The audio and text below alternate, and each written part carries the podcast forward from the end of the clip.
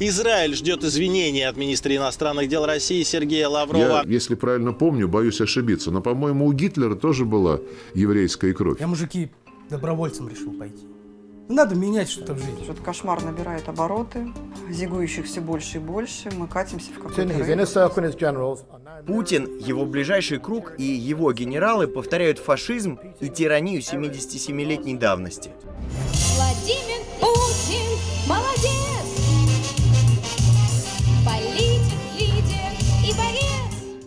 нефть и газ – наше преимущество. Как вы видите, и нефть и газ могут падать в цене. Наше преимущество – Путин. Где я был эти 8 лет?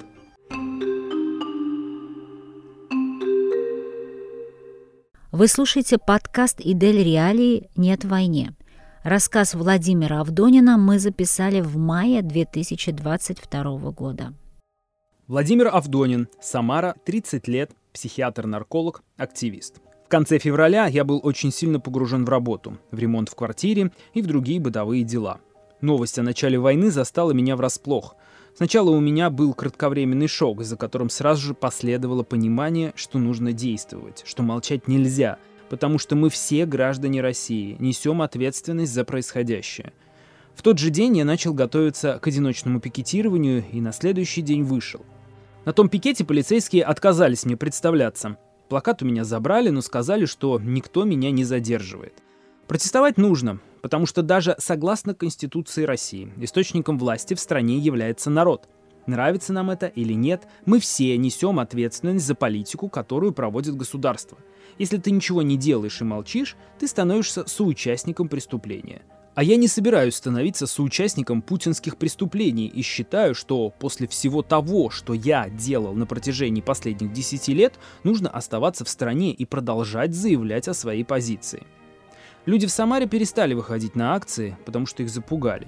Причем дело не только в том, что режим смог запугать, он еще и смог сделать то, что в психоанализе называется обесцениванием.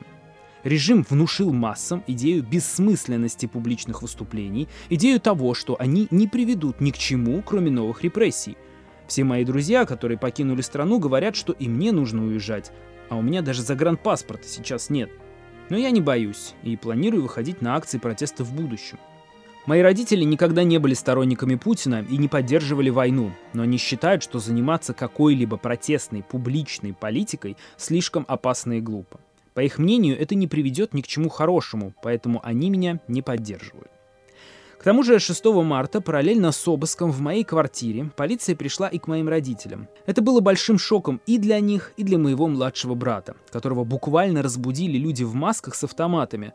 У брата начались проблемы со сном, и родители обвинили во всем меня.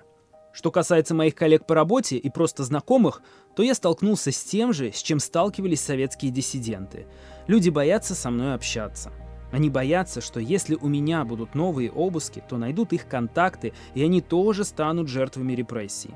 Поэтому даже те, с кем я общался многие годы, сейчас разорвали со мной контакты, и я чувствую себя очень одиноко.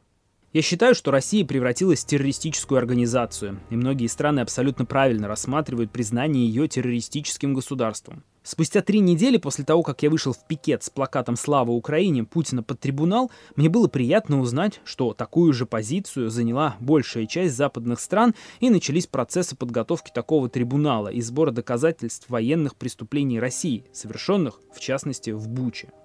Я уверен, что эта война будет проиграна Путиным, поскольку он воюет не с Украиной, а со всем миром, а мир победит войну. Но мне кажется, что даже после того, как российские войска уберутся во свояси с оккупированных территорий, в стране закрутят все гайки, насколько это возможно в принципе, и начнутся такие репрессии, которые мы даже не могли представить.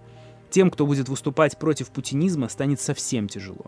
Я не верю, что путинский режим будет уничтожен внешним давлением или интервенцией, Скорее будет длительная и изнуряющая война, в которой по одну сторону будет Россия, а по другую весь мир. И платить за эту войну придется на протяжении многих десятилетий всем гражданам страны.